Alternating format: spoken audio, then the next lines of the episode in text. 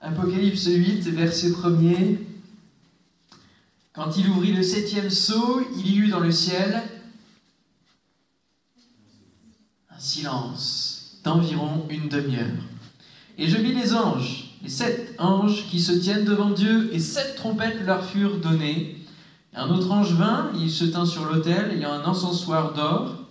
On lui donna beaucoup de parfums afin qu'il les offre, avec les prières de tous les saints sur l'autel d'or qui est devant le trône. La fumée des parfums monta avec les prières des saints de la main de l'ange devant Dieu. Et l'ange prit l'encensoir, le remplit du feu de l'autel, et le jeta sur la terre. Il y eut des voix, des tonnerres, des éclairs et un tremblement de terre. Amen. On va s'arrêter là et, juste considérer tout ce qui est sonore dans ce texte. On commence par un silence d'une demi-heure. Ensuite, il nous est parlé des prières des saints, ce qu'on a fait là il y a quelques minutes, ce que l'on fait aussi chez soi quotidiennement. Puis le verset 5 nous parle de voix, de tonnerre, d'éclairs, tremblement de terre, tout ça c'est bruyant. Dans le ciel, il y a le silence, un silence grave, un silence solennel, on le verra tout à l'heure. Et sur la terre, c'est plein de bruit, déchirant, euh, criant. Et il y a vraiment une différence. Et dans notre vie chrétienne, de manière générale, nous sommes invités au silence. Et on va voir au travers de différents textes de la parole de Dieu véritablement ce besoin vital presque pour notre vie spirituelle de trouver des moments de silence, de calme, euh, de paix avec le Seigneur. Alléluia. Il y a un endroit dans la parole de Dieu, dans l'Ecclésiaste, ça y est, je cherchais le nom, qui nous dit il y a un temps pour tout. Il y a un temps pour parler, mais avant qu'il y ait un temps pour parler, il est dit il y a un temps pour se taire. Et c'est capital que dans nos dans notre vie de prière notamment, nous ayons aussi ces temps où l'on laisse le silence prendre place. J'apprécie qu'il y ait dans aussi les cultes des moments où, comme on a fait tout à l'heure, on s'est examiné, on a laissé finalement l'Esprit de Dieu parler à notre cœur, où l'on repasse sur notre cœur euh, les paroles du Seigneur, ou alors on dit Seigneur, viens sonder mes reins, mon cœur, viens dire en, moi tout ce qui euh, ne va pas pour que je puisse rectifier le tir. Alléluia. Alors, premier point, trouver, trouver la voie du silence dans l'agitation de ce monde. Le monde est en ébullition constante et de plus en plus. Hein. Et il est rempli de voix, de discours divers et variés. Il n'y a qu'à voir les campagnes présidentielles pour entendre les différentes voix s'exprimer, différentes opinions, partis, et chacun y va de son commentaire. Mais plus proche de, nous, quelque part, il y a ces appareils-là qui vibrent, sonnent, bipent, font plein de bruits différents et viennent déranger notre quotidien tous les, les deux minutes, tous les cinq minutes, si on les laisse pas, si on les contrôle pas, si on leur dit pas stop, n'est-ce pas? À tel point qu'on est tellement habitué parfois de notre sonnerie, de notre notification, qu'on croit l'avoir entendu, puis non, il n'y a rien eu, c'était une notification fantôme. C'est un vrai, euh, scientifiquement, c'est appelé comme ça. Tellement on est habitué au son, au bruit de ce monde. Et puis, euh, ne parlons pas, mais je vais dire quand même, de, la télé. Hein. en tout cas, des chaînes d'infos en continu maintenant qui sont accessibles. On a de quoi se miner l'esprit, euh, rentrer dans un mode dépressif si on est constamment à écouter les voix de ce monde. Parce que finalement, ce qui est mis en avant, c'est beaucoup, beaucoup tout ce qui est affaire de scandale, tout ce qui est tout ce qui est euh, déprimant, tous les malheurs qui arrivent à cette terre. Il y a des débats de toutes sortes maintenant. Vous avez, et ce qui fonctionne le plus, euh, qui fait de l'audimat, c'est les débats, c'est là où on, s'écharpe l'un et l'autre. Il y a des débats sur les réseaux sociaux, il y a des débats entre chrétiens aussi. Il y a plein de choses sur Internet. Bon, nous avons donc grand besoin de faire silence. Après la multiplication des pains, où il y a une grande foule, des milliers de personnes, ça devait bourdonner hein, autour de Jésus, autour des disciples, et puis encore plus avec ce miracle. Eh bien Jésus, il va, c'est dans Matthieu 14, il va obliger les disciples à monter dans la barque. Il va les emmener ailleurs et à passer avant lui de l'autre côté, avant qu'il les rejoigne. Et pendant ce temps-là, il renvoie la foule. Et quand il lui renvoyait, il monta sur la montagne prier à l'écart. Et comme le soir était venu, il était là seul. Autrement dit, en silence, dans le calme. Loin des bruits de la foule de la journée, il avait ce besoin, lui, notre Seigneur, celui qui nous a sauvés, de se retrouver seul, seul avec son Père, dans la prière. Et nous avons besoin de dire stop à toute la journée. Je ne sais pas si vous êtes plutôt du matin ou du soir au niveau de votre vie de prière, mais on a besoin à un moment donné de dire stop et d'éteindre les voix, d'être drastique, d'être sérieux et de dire ça, je le laisse de côté, je l'éteins pendant que j'ai un rendez-vous avec mon Père, avec Jésus. Jésus savait bénir les foules, c'était son ministère. Hein. Il, enseignait, il, était en contact avec le bruit, avec les foules, mais il savait aussi équilibrer cette vie avec des moments de calme et de préparation, de renouvellement pour la journée à venir. Parce que de nouveau, il allait rencontrer la foule, de nouveau, il allait être dans les bruits de ce monde. Et, nous sommes dans le monde, nous ne sommes plus du monde, mais nous sommes encore dans le monde, nous sommes encore dans cette agitation. Et donc, c'est à nous de dire, de couper avec toutes ces voix et d'apprendre à faire silence. C'est un véritable apprentissage. C'est pas, pas facile. Hein Ça demande véritablement une méthodologie, euh, une discipline, une autodiscipline pour apprendre à alterner justement entre ce monde et nos moments dans la présence de Dieu. Entre la vallée de l'ombre de la mort, dans laquelle nous sommes finalement euh, euh, souvent dans ce monde, et la chambre haute où nous retrouvons notre Père. Cette alternance m'a fait penser à une image que j'ai apportée à, l'église de Nemours mercredi soir, à la réunion de prière. Et cette image, c'est celle du ring et de la boxe. Alors, je suis pas du tout dans les sports de combat, je pas ça. Mais alors, j'ai reçu cette image-là pour, euh, pour cette soirée et, euh, et euh, j'ai cherché. C'est passionnant de prêcher parce que ça nous fait chercher des tas de choses dans plein de domaines. Alors, j'ai cherché comment se passait un combat de boxe. Et donc, c'est trois minutes de combat et une minute de repos. Et dans cette minute de repos, le combattant, il va aller dans, le point du ring, hein, où vous voyez l'image, vous visualisez, et il va se taire. Se taire déjà pour récupérer, parce qu'il faut redescendre hein, du combat, il faut reprendre des forces physiques, et aussi se taire pour écouter les conseils du coach, qui vont l'encourager, qui vont lui dire les conseils, pour frapper là, pour avoir une stratégie. Et dans notre vie spirituelle, on est dans le combat, dans les trois minutes de combat. On est en combat avec nos tentations, avec notre péché, mais aussi en combat avec les épreuves de l'ennemi, en combat avec, ceux qui veulent voilà, aussi nous nuire. Ça arrive. Et si on ne prend pas cette minute de, repos, de récupération avec le Seigneur, où il va venir nous coacher, nous dire quelle est la stratégie, eh bien, on va, être sous les, les de l'ennemi et on va sombrer, on va chavirer. Et on a besoin de cette minute de repos. Alléluia.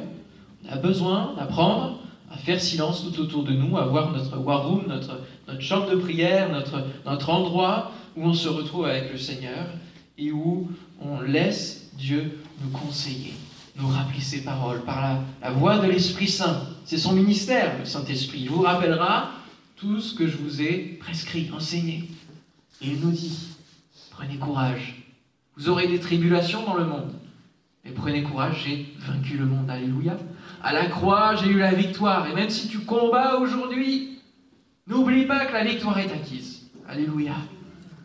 N'oublie pas que je suis là et je combats pour toi.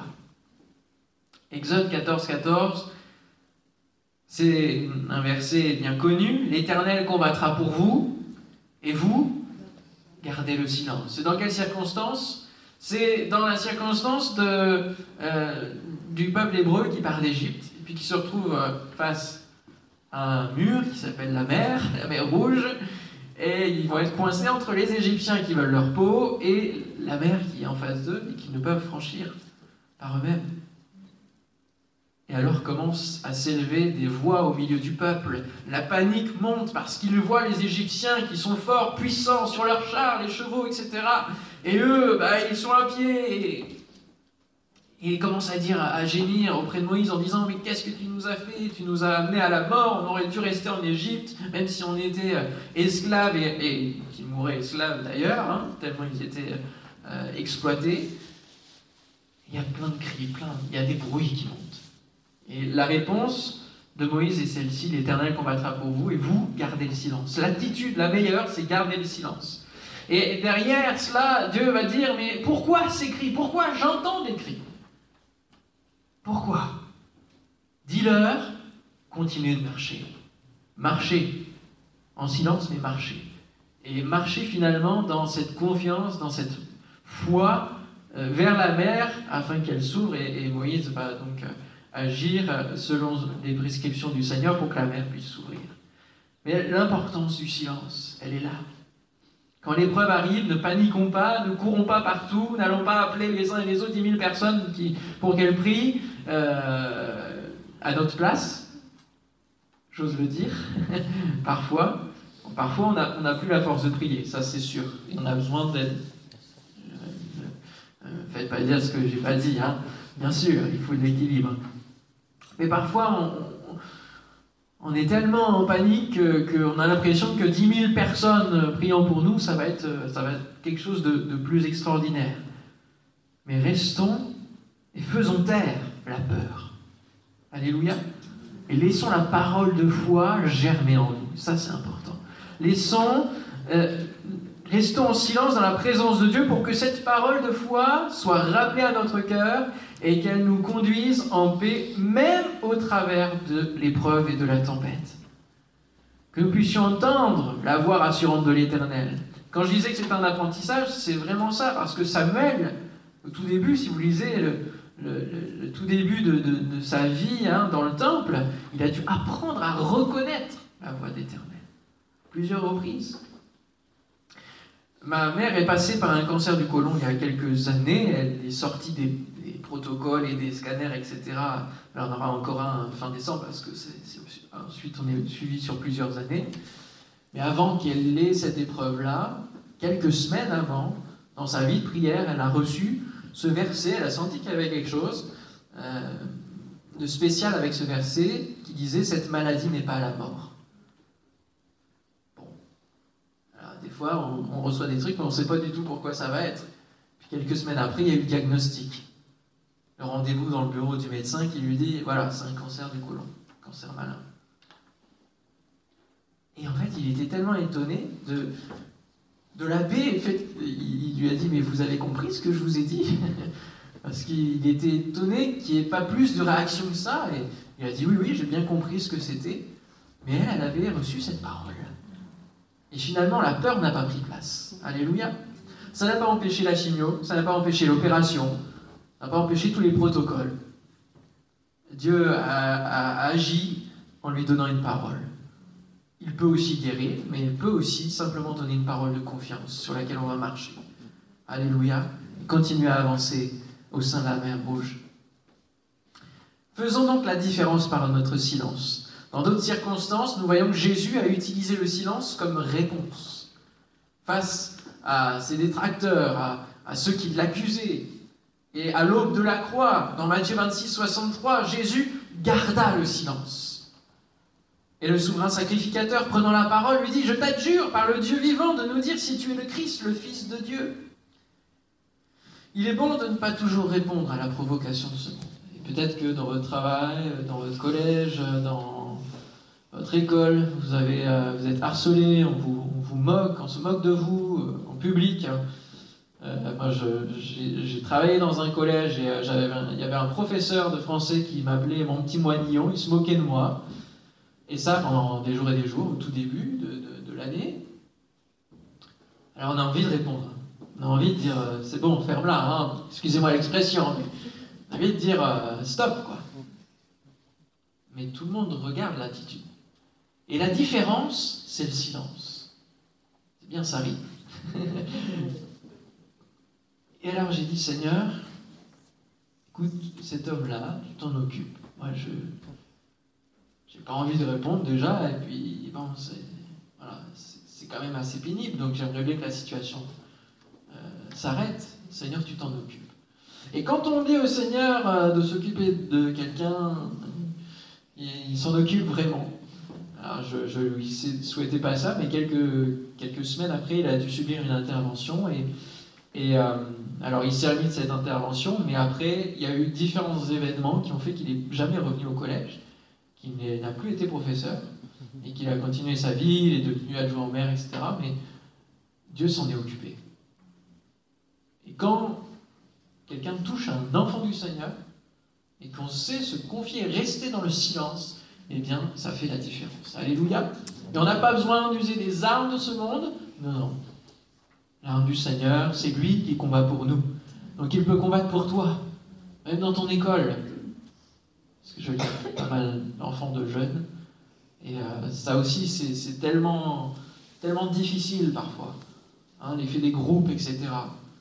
Et prends confiance dans le Seigneur. Confie-toi en lui. Donne-lui Dis-lui tout ce qui ne va pas, tout, tout ce qui tous ceux qui peuvent t'embêter. Et il peut agir pour toi. Véritablement, il peut faire des miracles. Faisons donc la différence.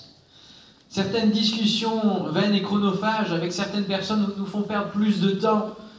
Et un temps de prière avec le Seigneur pour ces personnes aurait peut-être plus de résultats dans les cœurs. C'est vrai, hein, parfois on s'engage dans des discussions, que ce soit quand on témoigne ou quand, on est euh, aussi sur les réseaux, mais sachons dire stop et, discerner ce qui est bon. Est-ce qu'il faut répondre, est-ce qu'il ne faut pas répondre? Et le silence se remarque. J'ai un fils depuis le mois de janvier, et euh, donc maintenant il commence à grimper partout, à se mettre debout, et, et quand on n'entend plus rien, ça veut dire qu'il y a quelque chose qui se passe, qu'il est en train d'attraper un truc qu'il ne faut pas attraper. Enfin, voilà, c'est, il est au summum de sa concentration, silencieux. Donc ça se remarque le silence. Ça se remarque. Alors soyons différents au milieu de l'agitation du monde. Deuxième point, trouver la voie du silence en présence de l'Éternel. C'est aussi important. Notre relation avec Dieu, c'est un moment amical, mais aussi un moment solennel. Et il ne s'agit pas de faire n'importe quoi quand on est en présence de l'Éternel.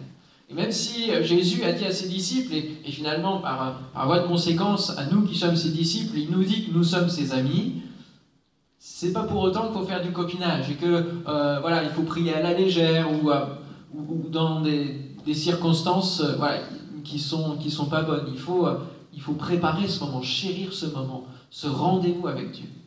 Et c'est comme si finalement vous vous, installiez Enfin, moi, j'ai vraiment cette image. Euh, moi, je m'assois dans le canapé ou dans le fauteuil et j'ai l'impression que Jésus est en face de moi. En tout cas, je veux le visualiser comme ça. Je le reçois et je veux lui faire place. Et je veux aussi prendre le temps de l'entendre me parler.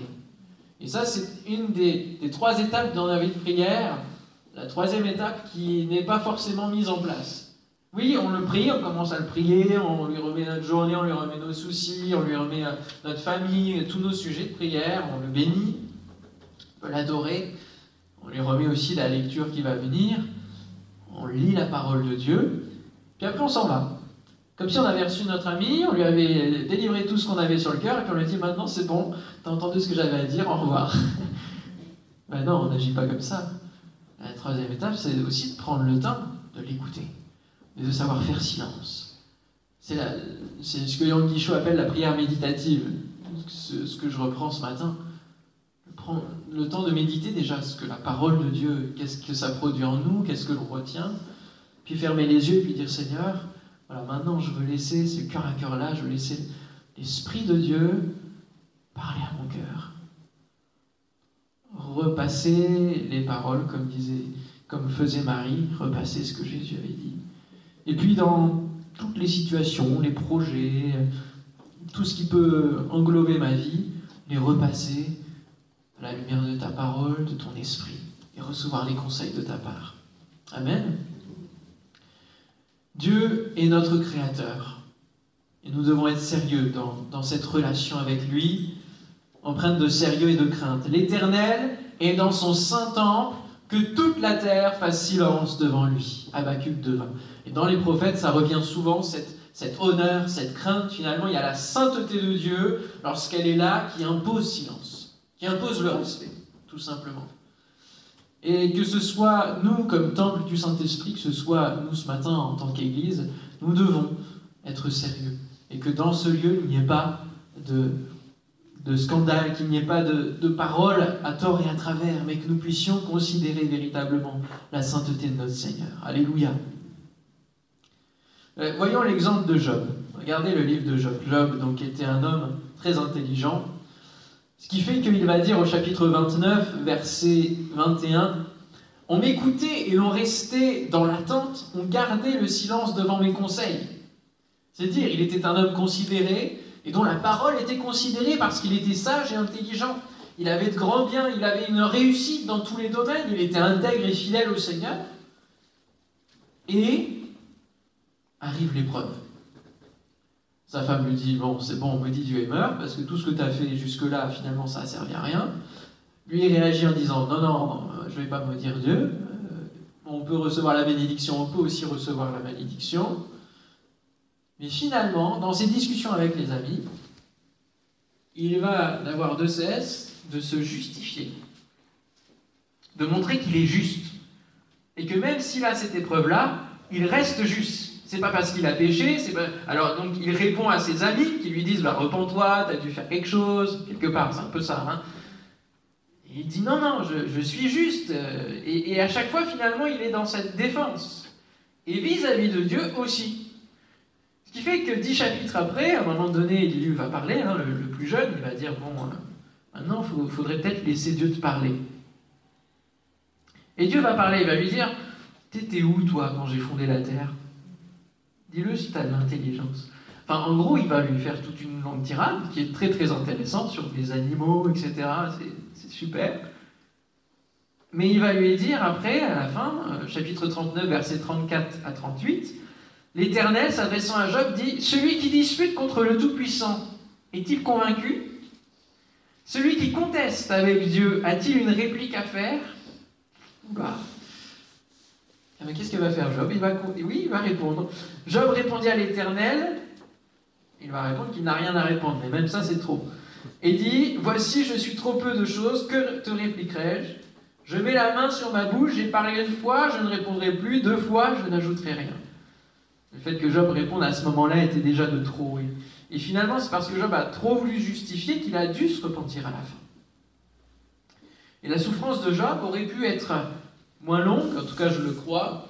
Le, livre de Job aurait pu être beaucoup moins long si il s'était tu dans cette souffrance. Alors, euh, vous allez me dire, euh, c'est facile de dire ça, euh, mais on n'a pas vécu ce que Job a vécu. C'est vrai, toute sa famille, d'un coup, enfin tout, tout ce qu'il a vécu. Et tout ce qu'on peut vivre aussi parfois dans nos vies nous amène à en avoir gros sur la patate, comme on dit, et à vouloir délivrer un petit peu tout ça et à extérioriser tout ça. C'est vrai, c'est important. Mais il y, a, il y, a, différentes attitudes, on le voit bien. Entre le fait de se justifier, de dire c'est pas normal que je vive ça, ou alors de dire Seigneur, je souffre, ça c'est encore une autre parole qui est entendable, et de rester dans le silence en disant Seigneur, tu vois, je souffre, je veux te faire confiance, je veux rester dans la paix. Au lieu de dire Seigneur, pourquoi? Parfois Dieu n'a pas à s'expliquer sur les pourquoi. C'est ça. On apprend cela avec Jérémie. Il est bon de garder le silence. Hein. Bon de garder le silence. Et il va avoir tout un, tout un passage dans Lamentation de Jérémie, chapitre 3, là où il dit l'Éternel, hein, les compassions de l'Éternel euh, ne sont pas épuisées, etc. Vous connaissez ce texte. Lisez la suite. Lisez la suite du verset 24 à 44. Je vous donne un peu des devoirs pour chez vous. Euh, chapitre 3, verset 24 à 44, c'est un passage fort. Parce qu'il dit qu'il est bon d'attendre en silence le secours de l'Éternel au cœur de la souffrance. C'est assez, assez dur, mais c'est véritablement une clé. Et je pense que c'est un texte pour... Euh, en tout cas, je l'avais à cœur, véritablement. Je suppose que c'est pour quelqu'un, que ce soit le culte d'avant, que ce soit là. Je le dis, lisez-le, c'est important. Ayons donc cette vie de prière méditative et écoutons le Seigneur. N'ayons pas peur du silence. Le silence est souvent synonyme de mort. Hein. D'ailleurs, les psaumes le disent, c'est les vivants qui te louent, c'est pas ceux qui sont morts, c'est pas ceux qui restent dans le silence. Alors, du coup, ça fait peur. Et parfois, même dans les cultes, on a envie de remplir les temps morts. Hein. parce qu'on a peur. Mais non, gardons, gardons et apprécions, chérissons aussi ces moments où nous méditons avec le Seigneur et faisons une place. Je me souviens une fois à l'école biblique, après un cours sur, euh, sur les actes des apôtres, le professeur nous avait lu un, morceau d'un livre et euh, il avait dit tiens, ce serait bien de prendre un temps de prière après ce qu'on a lu ensemble, ce qu'on a fait, euh, et donc on s'est mis à, fermer nos yeux et, finalement on est resté dans un temps de silence. Et à un moment donné, il y en a un qui a été touché par l'esprit, qui, s'est fondu en larmes et puis tout, ça s'est enchaîné, on a tous été saisis par le Saint-Esprit, on a vécu un moment particulièrement euh, loin de l'Esprit. Vraiment, c'était quelque chose d'extraordinaire. Vous voyez, je m'en souviens comme si j'y étais, et pourtant ça fait déjà dix ans. Et euh, vraiment rempli, visité par l'Esprit. Et je souhaite, je vous souhaite de vivre euh, finalement ces moments-là régulièrement dans votre vie de prière où vous sentez la chaleur de l'Esprit passer sur votre cœur et être saisi, saisi par Jésus-Christ, comme le dira l'apôtre. Alléluia. En conclusion, trouvez la voie du silence pour entendre le signal. Et je reviens sur notre premier texte d'Apocalypse. Quand il ouvrit le septième sceau, il y eut dans le ciel un silence d'environ une demi-heure. Et on sent là, au travers de ce que nous exprime Jean, hein, c'est une vision qu'il reçoit, qu'il y a un caractère solennel. Pourquoi? Parce que il va y avoir des choses graves qui vont se passer. Quand il y a des choses graves qui se passent, il y a le silence qui vient. Et pour l'humanité, ça va être des, l'accomplissement du jugement divin, tout simplement, que nous voyons petit à petit s'accomplir, hein, année après année. Nous sommes dans ces temps de la fin et Jésus revient. Amen.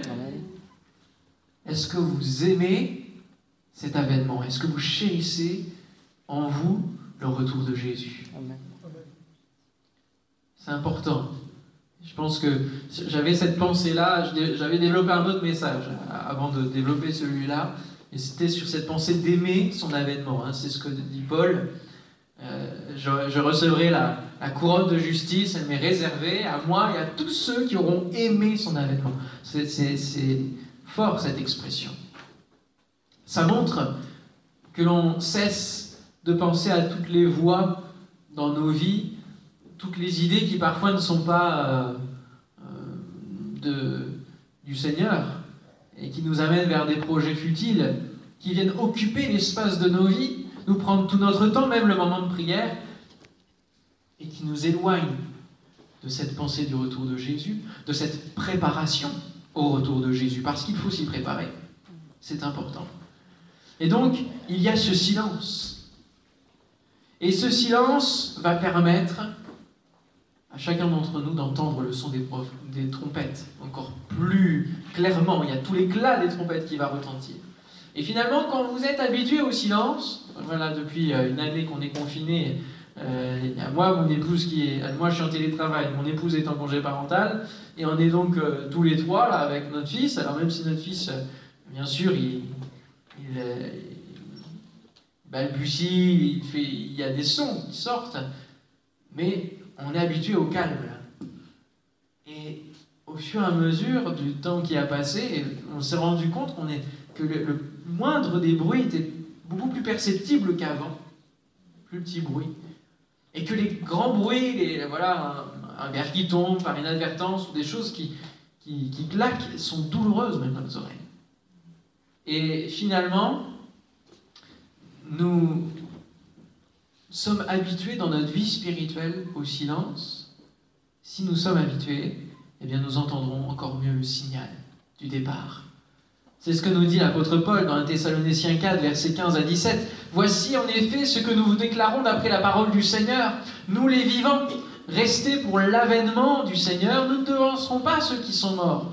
Car le Seigneur lui-même a un signal donné à la voix d'un archange et au son de la trompette de Dieu, descendra du ciel, et les morts en Christ ressusciteront premièrement. Ensuite, nous les vivants qui serons restés, nous serons tous ensemble enlevés avec eux sur des nuées à la rencontre du Seigneur dans les airs, et ainsi nous serons toujours avec le Seigneur. Alléluia.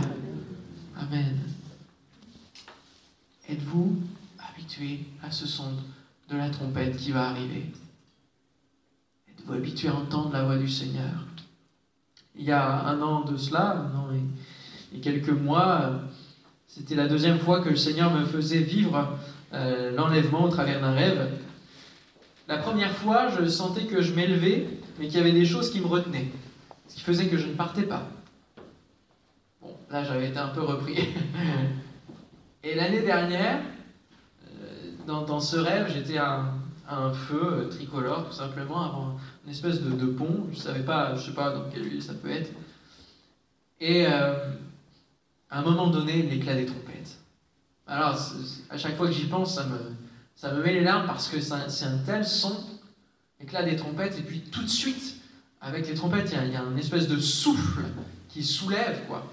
Et euh, c'est vraiment quelque chose qu'il faut vivre. Entendre ce son des trompettes. Et euh, si vous écoutez euh, le son du chauffard en Israël, un son très, très, très grave, je pense que ça correspond à ce son-là, le son des trompettes. Que nous puissions être prêts, frères et sœurs. Amen. Que nous puissions trouver la voie du silence dans notre vie. Cela ne nous empêche pas de parler du Seigneur autour de nous il faut continuer. Et dire, tu peux trouver au milieu de l'agitation que tu vis, toi qui ne connais pas le Seigneur, tu peux trouver une voie de paix, une voie paisible, une voie de confiance, même au milieu de la tempête. Afin que ce soit Jésus qui dise silence à la mer qui est en furie. Alléluia. Seigneur, nous te bénissons, te remercions pour ta parole. Tu es bon, tu es notre Père.